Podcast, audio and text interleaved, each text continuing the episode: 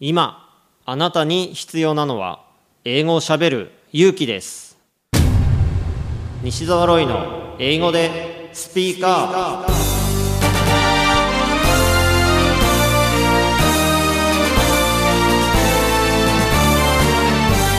こんにちは。イングリッシュドクターの西澤ロイです。スピーカー。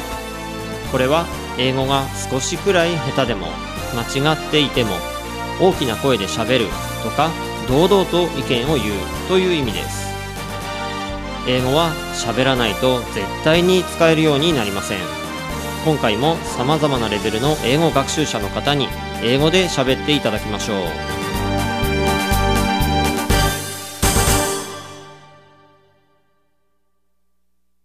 今回のゲストは弓道5段をお持ちの木内博和さんです。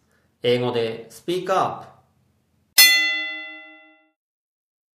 What do you like so much about Kyudo? Uh, sounds and feeling. Uh, Sounds and yeah, feeling. Feeling. Okay. Yeah. Sounds of hanare. Hanare is releasing an arrow. So what about that sound? Mm. Like the you know, string says bam or something. Uh, I don't want to say bad. it's really hard to explain about it uh, because there are no similar sound. It is really amazing.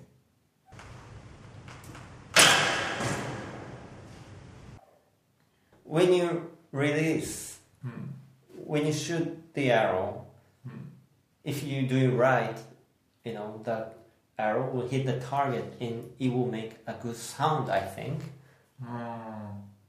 Yes, yes, but uh, I really uh, like the sound of string.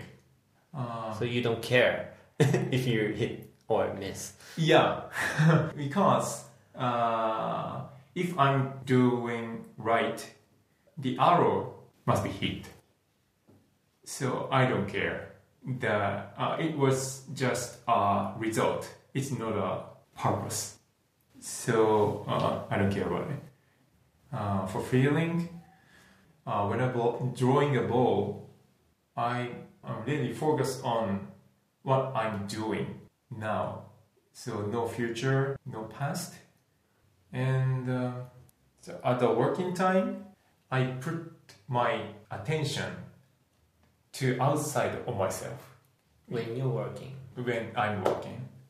It makes me tired because there are a lot of things uh, which I can't control. So on the other hand, uh, for Kyudo, I can control all of what's happening. I can control uh, my feelings. So uh, this is really important uh, for me. It is like Zen.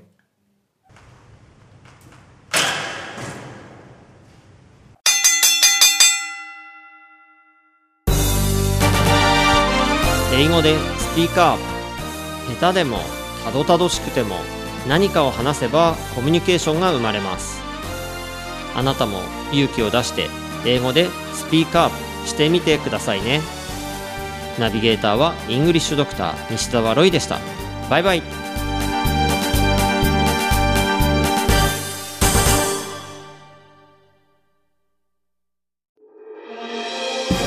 聞き方に秘訣あり。イングリッシュドクター西澤ロイが日本人のために開発したリスニング教材リアルリスニング。誰も教えてくれなかった英語の聞き方の秘訣を教えます。